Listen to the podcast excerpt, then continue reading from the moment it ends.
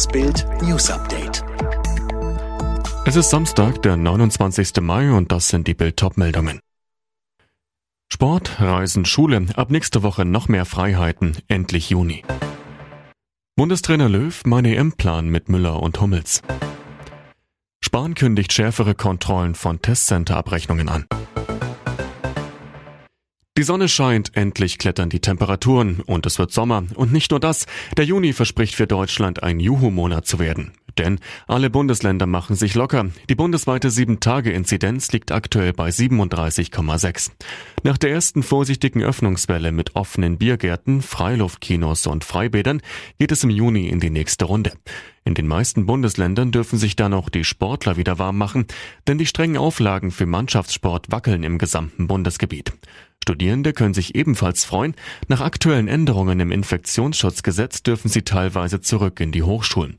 Und ab dem 7. Juni soll die Priorisierung in Deutschland für alle Impfstoffe aufgehoben werden.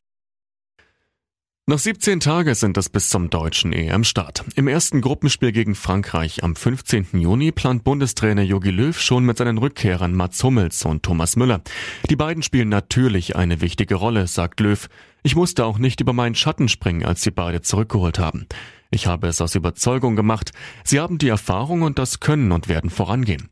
Bei Müller hat Löw sogar einen klaren Plan, wo er spielen soll. Thomas kommt mehr aus dem Zentrum, da kann er das Spiel mehr lenken und prägen und in die Spitze gehen. Außerdem setzt der Bundestrainer im Trainingscamp im österreichischen Seefeld auf den Weltmeister-Teamgeist von 2014. Nach dem mutmaßlichen Abrechnungsbetrug in Corona-Testzentren hat Bundesgesundheitsminister Spahn schärfere Kontrollen angekündigt. Auf Twitter schrieb er, dass es künftig stichprobenartig Überprüfungen geben soll. Jeder, der die Pandemie nutzt, um sich kriminell zu bereichern, solle sich schämen. Bundesfamilienministerin Lambrecht hat mit Blick auf die Corona-Impfungen bei Jugendlichen vor einem Generationenkonflikt gewarnt. Wie sie den Funke-Zeitungen sagte, müsse bei der Terminvergabe berücksichtigt werden, dass ältere Menschen ein höheres Risiko haben, schwer zu erkranken. Nach der EU haben nun auch die USA Sanktionen gegen Belarus verhängt. Die Strafmaßnahmen betreffen neun Staatsunternehmen sowie ranghohe Verantwortliche im Umfeld des Machthabers Lukaschenko, heißt es aus dem Weißen Haus.